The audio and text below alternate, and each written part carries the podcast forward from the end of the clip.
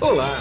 Você vai ouvir agora um episódio do podcast Vida Moderna para ficar atualizado com o que existe de mais moderno e deixa a vida mais interessante.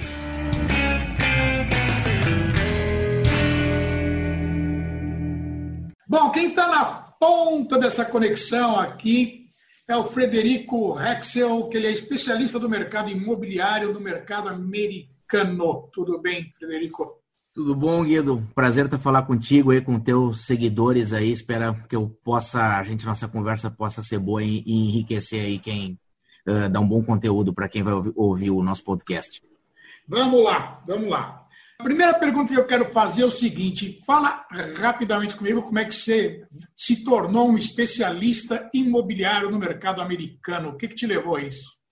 Tá, eu gosto, eu posso falar um pouquinho, eu vou falar um pouquinho da minha vida antes, que é uma as pessoas normalmente têm curiosidade de saber como é que eu vim parar nos Estados Unidos. Geralmente essa é a primeira pergunta. Ah, claro, claro. É.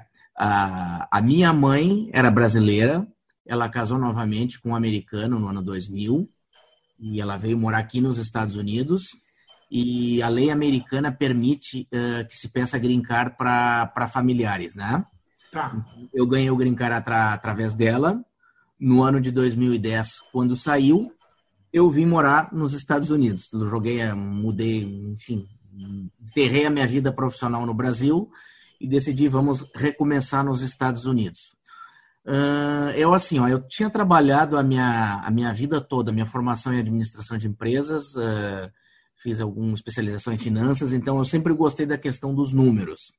Uh, eu trabalhei 25 anos no mercado financeiro, no Brasil, nos Estados Unidos, em áreas de captação, com tesouraria, eh, eu gosto de gente e gosto de números.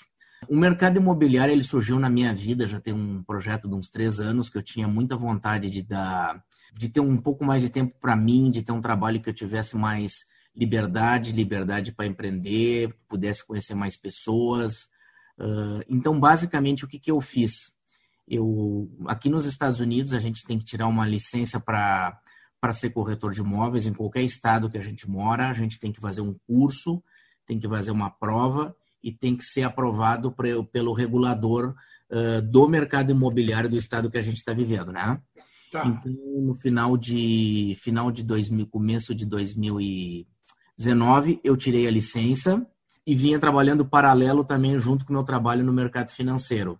Só que num determinado momento, uma operação imobiliária cresceu e eu tomei a decisão de ficar em tempo integral no mercado imobiliário porque eu enxerguei as melhores perspectivas, hum, as melhores oportunidades, porque é uma indústria extremamente dinâmica e uma indústria muito importante nos Estados Unidos. Claro. Agora, eu vou querer saber de você várias coisas, né? Vamos começar pelo seguinte. É, por que, que é mais vantajoso, por exemplo, um brasileiro comprar um imóvel nos Estados Unidos em vez de comprar aqui no Brasil? O que, que faz ele ir para aí? É o sonho americano? É o valor do imóvel? É a segurança financeira? O que, que é? Olha, eu, eu acho que é um mix de coisas, viu? Uh, o estado da Flórida, que eu moro em Orlando faz 10 anos, né? O estado da Flórida, uh, ele tem muita demanda pelos turistas e investidores do mundo inteiro. Sim. E os brasileiros também, normalmente, têm um sonho, né? Se a gente for olhar em qualquer site de turismo, de viagem, desejos. Normalmente Miami e Orlando são as grandes, uh, sempre são as, as, as, grandes preferências, né? Existe a questão do sonho de morar perto da praia, de ter o mar de Miami, de ter o mar da Flórida, de ter uma casa perto da Disney. Existe também a questão que eu te digo assim com toda a convicção, hum, sendo realista, né? o Brasil vem num momento, uma crise já difícil de alguns anos, e eu observo bastante que as pessoas, quando elas vêm comprar um imóvel aqui, lógico que as pessoas têm muito de querer saber a, a valorização do imóvel, mas não é a prioridade, viu? Isso eu percebo nelas que elas têm muito a questão de querer ter um imóvel num porto seguro, seja por uma questão uh, de proteção patrimonial, seja, seja a questão de ter um, um ativo em dólar, seja a questão de deixar alguma poupança para algum filho em, em moeda forte. E eu te acrescentaria nisso aí um, um, ponto também que é bastante importante. Como o Brasil tem tido uh, queda nos juros da renda fixa nos últimos anos, fato, né? A Selic caiu Sim. bastante. as pessoas necessariamente elas estão procurando outras possibilidades de investimento. Então, muita gente tem comprado nos Estados Unidos com a possibilidade de ter o um imóvel para fazer renda, né? Literalmente é comprar aquele imóvel, quanto ele vai me gerar de rendimento em dólar. Tá, entendi. Quer dizer, o rendimento, quando você fala, é além da valorização, é, é alocação, por exemplo. É alocação, exatamente. Alocação, né? É, é. É, é, é literalmente, às vezes eu digo para um cliente, ó, nem sempre a casa mais bonita vai ser a, a máquina mais eficiente de fazer dólares para você. Sim. Agora, me diz uma coisa, na parte de locação, pode ser tanto locação a longo prazo, pode ser tipo Airbnb também? Tem essa facilidade pode. aí? Pode, e, e, existe a questão da regulamentação. Eu gosto sempre de dividir o um mercado de Miami e Orlando, que ele funciona um pouco diferente. Uh, Miami, tá? A questão de Airbnb, uh, dessas outras plataformas tradicionais, Booking, Hotels.com, HomeAway, era um mercado muito restrito em Miami. Praticamente não se encontravam imóveis nesse formato. Só que com, com a exigência das pessoas de procurar esse tipo de, de locação e os próprios proprietários uh, querer ter uma possibilidade de uma alternativa maior, mais possibilidades de locação, não somente uh, do locatário de ano inteiro, mas do locatário de curto prazo, tem um fluxo de, muita, uh, de, de construções de muitas propriedades em Miami, principalmente na região da Brickell e na região do Midtown, de prédios que possibilitam a locação de curto prazo. Então, se hoje um cliente chega para mim aqui, olha, quero comprar um imóvel para base renda em Miami, assim, é fácil de conseguir, viu? Existe o produto na prateleira, já não é uma coisa que tem que ser muito específica. Entendi. Agora, e a burocracia, como é que fica? É, muita gente, por exemplo, fala, pô, aqui no Brasil é uma burocracia danada, como é que será que é nos Estados Unidos? Eu vou, o negócio está longe, se der algum problema burocrático, eu vou ter que voar para lá ou não vai voar para lá? Como é que funciona, de uma maneira geral, a burocracia para você adquirir um imóvel nos Estados Unidos? Tá, a questão da burocracia, que é, é bem isso que você disse, uh, ela, é, ela, é até mais simples que no Brasil, porque uh, o que, que acontece? Primeira coisa que as pessoas têm receio com a parte da língua. Praticamente Sim. na Flórida você vai encontrar advogados, todos os profissionais que você precisa para que vão ser envolvidos na, no fechamento do imóvel. Você impossível você não encontrar ninguém que fale português. Tá. Essa é a parte número um. Como os brasileiros são vistos como grandes clientes em potencial aqui na Flórida, tá? Existe uma estrutura já pronta e preparada para atender os brasileiros da maneira mais fácil e eficiente. Então, se por exemplo se hoje uma pessoa vem comprar um, um imóvel com o Frederico aqui, provavelmente se ela vai comprar no nome de uma empresa, ela vai precisar de algum contador, ela vai precisar talvez algum advogado para fazer um contrato de sucessão. Então, nós temos uma rede de, de, prestadores de serviços brasileiros, são todas pessoas licenciadas nos Estados Unidos, né? Mas vamos dizer assim, aquele um mundo real. A pessoa me pergunta assim: puxa, eu comprei um imóvel nos Estados Unidos, e me, me aluguei a minha casa e estourou um cano. Exemplo clássico. Existem várias empresas aqui em toda a Flórida que elas fazem o chamado Property Management, que é o gerenciamento da propriedade quando da ausência do proprietário. Então, ah, entendi. É, é. Então, normalmente a gente, eu estou alugando a, até a casa para um, um cliente do, do Rio Grande do Sul e, e ele me disse, não, ó, tu me avisa o inquilino o, ele, o inquilino vai saber que ele é o proprietário da casa, tem os contatos dele, mas eu vou dizer para o inquilino, ó, se o senhor tiver algum problema, o senhor liga para essa pessoa aqui. Ele, se o senhor tiver algum problema com o ar-condicionado, com a piscina, enfim, com alguma coisa desse tipo. Outra pergunta bem importante também, que é um ponto que eu acho bastante importante nisso aí. Quem compra imóvel nos Estados Unidos não precisa voltar aqui para assinar o contrato. Normalmente as pessoas, o fluxo normal, as pessoas vêm aqui, fazem a compra, fazem as, as estimativas do dia do, do fechamento.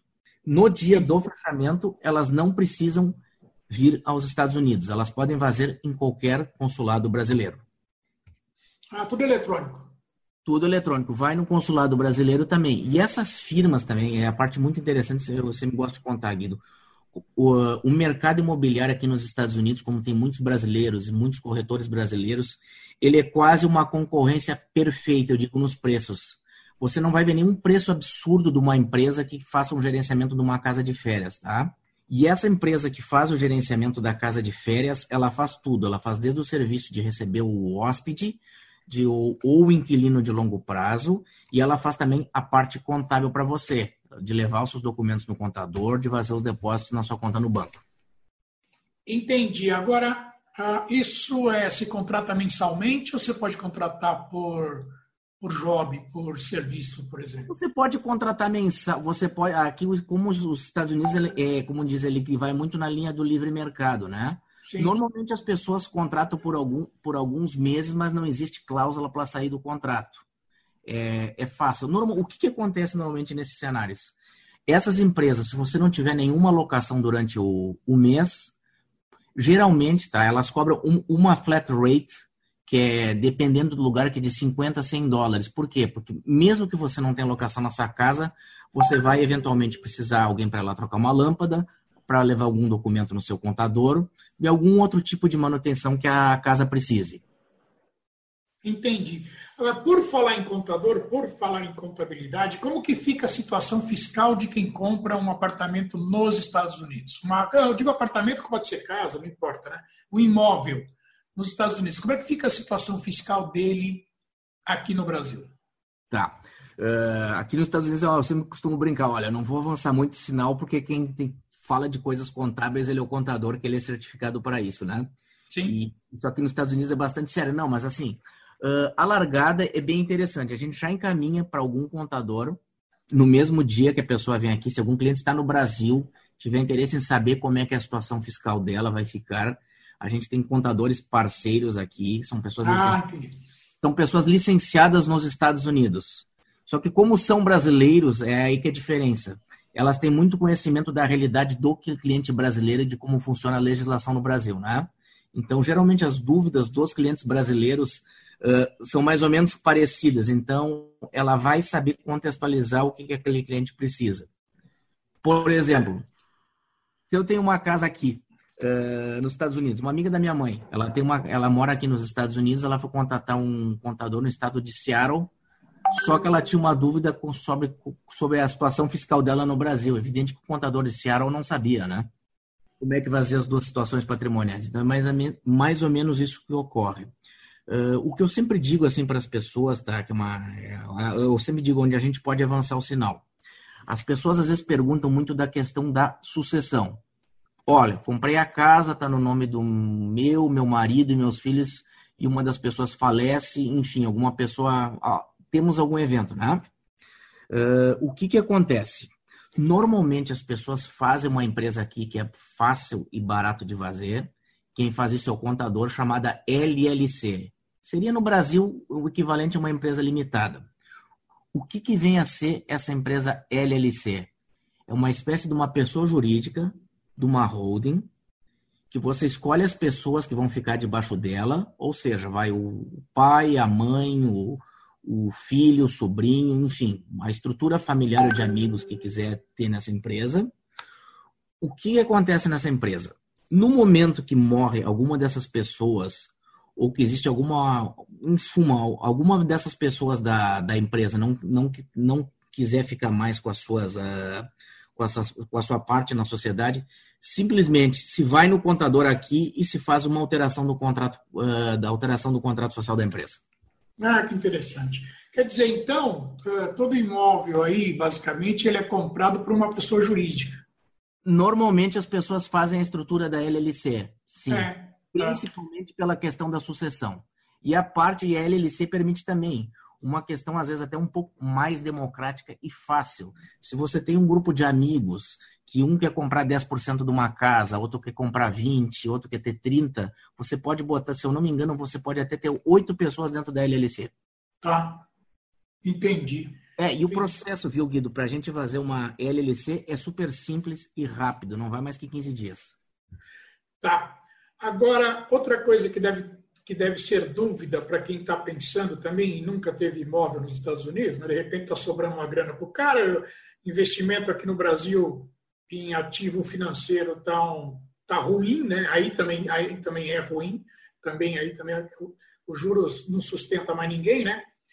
Ah, mas ele pensa o seguinte: pô, mas eu preciso, será que eu preciso ter visto o green card? Será que eu preciso ter visto de permanência? Como é que funciona isso? Não, não precisa, não precisa ter visto. Isso é uma pessoa, é, é, não precisa ter visto. E uma questão que as pessoas fazem bastante, né? Puxa, se eu comprar uma casa uh, e for, assim, um exemplo extremo, né? É. Uh, se eu for comprar uma casa, isso me dá algum benefício imigratório? Eu disse, não, são coisas independentes. Pelo outro lado, ó, se eu for comprar uma casa aqui, for trabalhar e for trabalhar, viver de uma maneira legal e for, em suma, for pega pela imigração, eu perco a minha casa. Não, são coisas independentes. Você segue sendo dono de imóvel e você segue tendo a sua conta no banco. Ah, entendi. Quer dizer, o cara, quando for entrar nos Estados Unidos, o cara comprou a casa dele, está todo feliz da vida, aí vai viajar para os Estados Unidos para usufruir da casa dele. Lá na imigração, o cara vai te perguntar, ou mesmo no avião você tem que preencher, qual o seu endereço de permanência nos Estados Unidos, né? Tranquilamente. Você fala, ah, eu vou ficar na minha casa, que é endereço tal. Claro, claro, claro, claro, claro. Isso, isso é uma regra assim do, do uh, é uma regra do common sense. A gente aprende nos, nos Estados Unidos, viu? Não, não fazendo um juízo de valor, mas nunca tente assim passar um escanteio num agente de imigração que é uma. Ah, tá louco. Isso aí, isso aí, isso é assinar o, a não, volta. É assim, não, não, você não entra nos Estados Unidos pro resto da sua vida. Fale sempre. Pois é, é, é, é. Não, tem pessoas que têm receio. Então, diga que você tem a casa aqui, não tem problema nenhum, viu? Sei.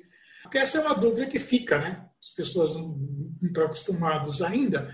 Agora, como é que é a procura aqui no Brasil para imóvel nos Estados Unidos? Você, você tem sentido que depois da derrubada de juros aqui da Selic, você tem percebido que aumentou? Ah, muito, muito, muito. Uh, a, taxa Selic, a gente já está há alguns dois anos com esse processo de queda. Uh, eu vou te dizer assim, contextualizando aqui, a, eu vou trabalhar um pouquinho com o cenário antes da pandemia, que agora é um cenário real, tá? Mas Orlando, Isso. as casas de férias, na média, elas vinham dando uma rentabilidade líquida. Olha, eu gosto de ser conservador, mas olha, tranquilamente de 7% ao ano líquido, viu? Ô, louco. É. é, exatamente. Já as propriedades de Miami, como é um mercado um pouco diferente, 4%, 4,5%, que vamos combinar, né? Para dólar é. tá de bom tamanho, né? Nossa, baita diferença. E em dólar, né? Tem que pensar isso também. É, você até tinha me perguntado antes ali, Guido, eu vou complementar é. um pouquinho, que a gente falou é. de Miami, se possível, eu vou falar um pouquinho de Orlando. Uh. Orlando também, questão de aluguel de longo prazo ou aluguel de curto prazo. Como é que funciona Orlando? Uh, existem uh, os condados aqui, que é o county, que é, um, é o é, vamos dizer assim, seria o, o organismo que gerencia acima de algumas cidades, ele tem algumas restrições para aluguel de curto prazo em algumas regiões. Tá. Então, eu aonde eu moro, tá? Eu não posso, não existe locações por temporada onde eu moro, é mínimo 12 meses. Ah. Geral, os zip codes, que é o CEP, onde os onde pode fazer locação por temporada é Kissimmee e Champions Gate e Davenport. Tá. Então, se um cliente me pedir uma casa de férias na região de Orlando, eu sempre vou no mesmo CEP e vai ser sempre o mesmo lugar no mapa. Claro. Kissimmee é bom, né? Kissimmee é bom. Kissimmee, é, Kissimmee é a Disney, né? É a Disney, é. é. Então, essa é a parte boa. Quando alguém vem comprar uma casa de férias, me pergunta, olha, é perto da Disney? Olha, Kissimmee é sempre perto da Disney, não tem perigo, viu? Exatamente. É, e assim, ó, o que, o que eu sugiro também, viu, Guido? Uh, as pessoas me perguntam, e agora com a Vacation Homes, uh, as casas de Vacation Homes estão sem alugar. Uh, aconteceram dois fenômenos, que eu acho, gostaria de contextualizar os dois. Primeiro, às vezes você vem aqui, você aluga uma casa numa zona residencial, mesmo que você não venha morar, faz o aluguel de meses, talvez no final do ano você vai ter uma rentabilidade um pouquinho menor, mas você não vai ter aquele descasamento de ter a preocupação da casa dos meses que não alugou. E, e deu um movimento bastante interessante também na, na, na crise. O é, é, que, que aconteceu? Ah, como foi praticamente as pessoas deixaram de vir para Orlando porque fechou e porque também as casas de férias foram proibidas de fazer aluguel. Os Sim. proprietários podiam alugar as casas, mas foi proibido de fazer a locação, né? Sim. Então, o mercado é impressionante como ele se ajusta. O que, que aconteceu? As pessoas que tinham casas de férias colocaram elas no mercado para fazer locação de ano. Então, o que, que aconteceu? Só que as pessoas estavam. A primeira preocupação das casas de férias era principalmente cobrir as despesas fixas. Sim. Então, as pessoas colocaram essas casas de férias para fazer aluguel de ano e alugou super rápido. Por quê? Porque normalmente as casas de férias ela tem uma estrutura melhor que a casa residencial. Eu digo de piscina, de, cancha de tênis, de futebol, e a casa de férias ela já está mobiliada. Então, teve muita gente que veio morar em Orlando e alugou a casa de férias por 12 meses. Ah, entendi. E deve ter alugado por um preço muito bom, né? Muito bom, muito bom. Porque acontece que normalmente quem vem morar, eu acho que nos Estados Unidos e no mundo inteiro, a preocupação de quem, de quem tem filhos, até para a gente contextualizar quem está nos ouvindo, eh, nos Estados Unidos você só pode matricular o, o seu filho na escola pública da zona que você mora, né? Sim. Então, o que, que acontece? A pessoa, a, normalmente uma pessoa vem comprar numa zona residencial, uh, ela me pergunta, uh, eu pergunto sempre, tem filhos? E a pessoa diz, tem. Tem preferência por alguma área? A pessoa geralmente sabe, né? Sim. Então, eu quero comprar na zona tal porque lá tem boas escolas que meu filho vai poder estudar. Então, esse, aí, voltando daí à casa de férias. A casa de férias pegou muita gente também que não tem filhos e não tem a questão da escola. Ah, interessante. Eu não preciso, por exemplo, vem aqui, venho eu, minha esposa, enfim, nós não temos filhos, não temos a questão da escola, ou vai numa escola particular. Para mim não faz diferença se é uma zona residencial ou uma casa de férias. Pois é. talvez é. a, un, a, única diferença que você, você vai ter, talvez é não ter, não ter a, a garagem. É. Fechada. Então, o mercado de locação de casas de férias, ele fez uma mudança bem interessante, viu, no, no mercado de aluguéis residenciais aqui em Orlando. Agora, Federico, me fala uma coisa. Vamos pegar agora a coisa dinheiro na mão, né? Um brasileiro que quer comprar um imóvel aí nos Estados Unidos, ele precisa ter o valor total, vamos supor, uma, uma casa, um apartamento, sei lá, custa aí 300 mil dólares. Ele precisa ter os 300 mil na mão, chegar e comprar à vista, ou existe alguma, alguma forma de financiamento aí nos Estados Unidos? Não, não precisa. Aqui dos Estados Unidos, o mesmo tipo de financiamento que é conhecido como mortgage, né? Que é o é. financiamento da casa própria. Existem linhas disponíveis aí uh, com 30 anos de financiamento com taxa fixa para investidores não residentes dos Estados Unidos. É um produto assim que eu costumo dizer, tem na prateleira, viu? É, é, é, é fácil de conseguir. E a grana sai fácil, né? Sai fácil, sai fácil. Normal, normalmente o mercado o mercado normalmente estava trabalhando com uma entrada um pouquinho mais alta no começo da crise. Hoje, hoje pelo que eu vi, já estão aprovando com 30% de entrada. E você tem uma possibilidade também, quando você é. faz um financiamento aqui. Depois de alguns 4, 5 anos que você tem um bom histórico de pagamentos, você pode eventualmente se qualificar para refinanciar e baixar a taxa do imóvel, né?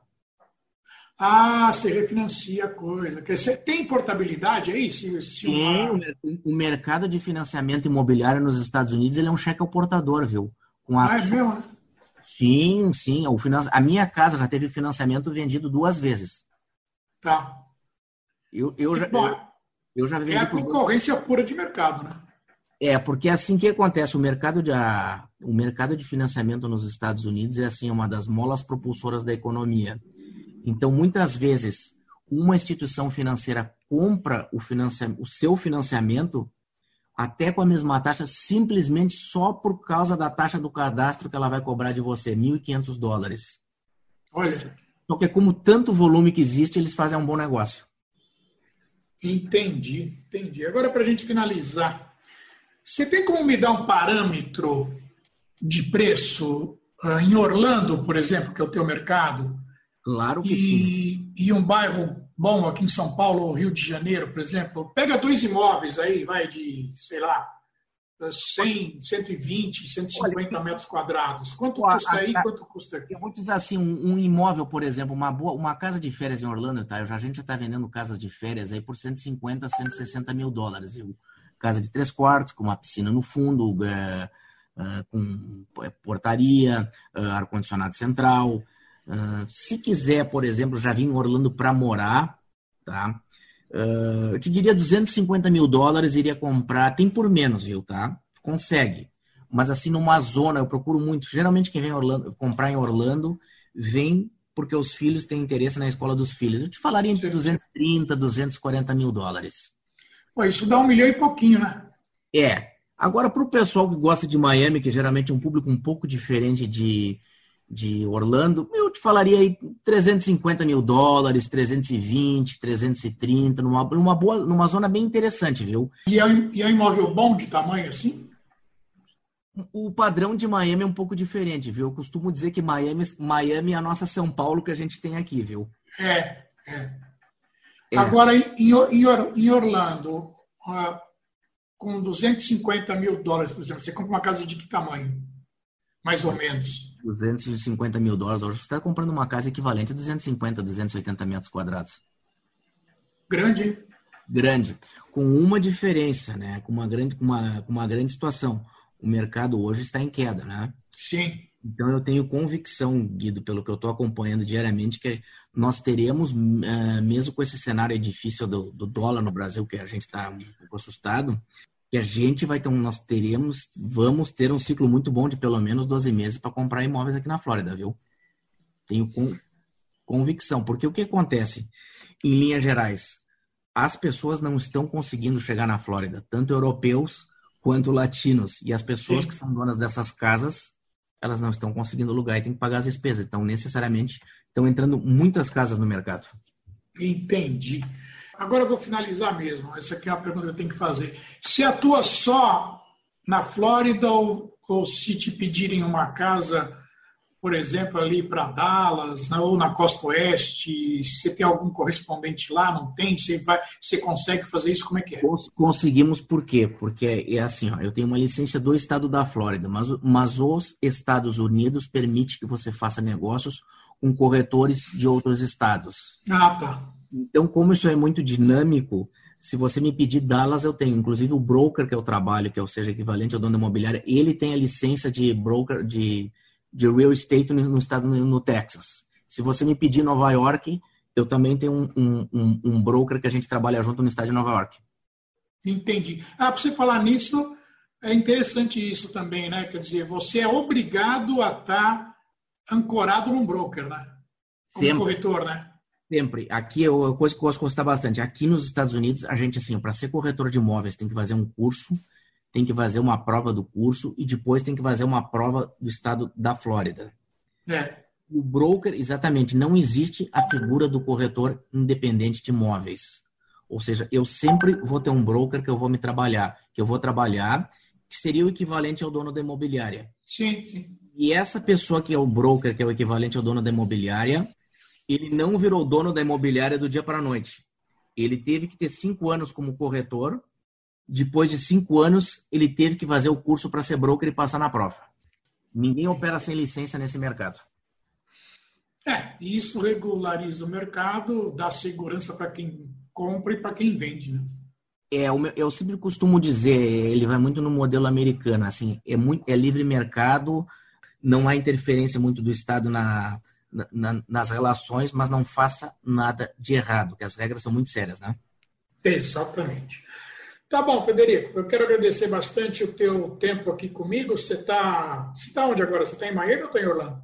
Eu estou em, Orla... estou em Orlando, Guido. Está em Orlando, né? E muito obrigado por seu tempo. Eu sei que a tua vida é corrida, que a tua agenda ela é complicada, mesmo em tempo de pandemia. Você separou esses minutinhos para mim. Muito obrigado, viu? E eu que agradeço muito, Guido, a oportunidade de falar contigo, da gente trocar ideias e falar com os teus seguidores e com o pessoal que te acompanha. Tá bom. E aqui é Guido Orlando Júnior, diretor de conteúdo do portal Vida Moderna, que você acessa em www.vidamoderna.com.br. Tchau. Você acabou de ouvir um episódio do podcast Vida Moderna.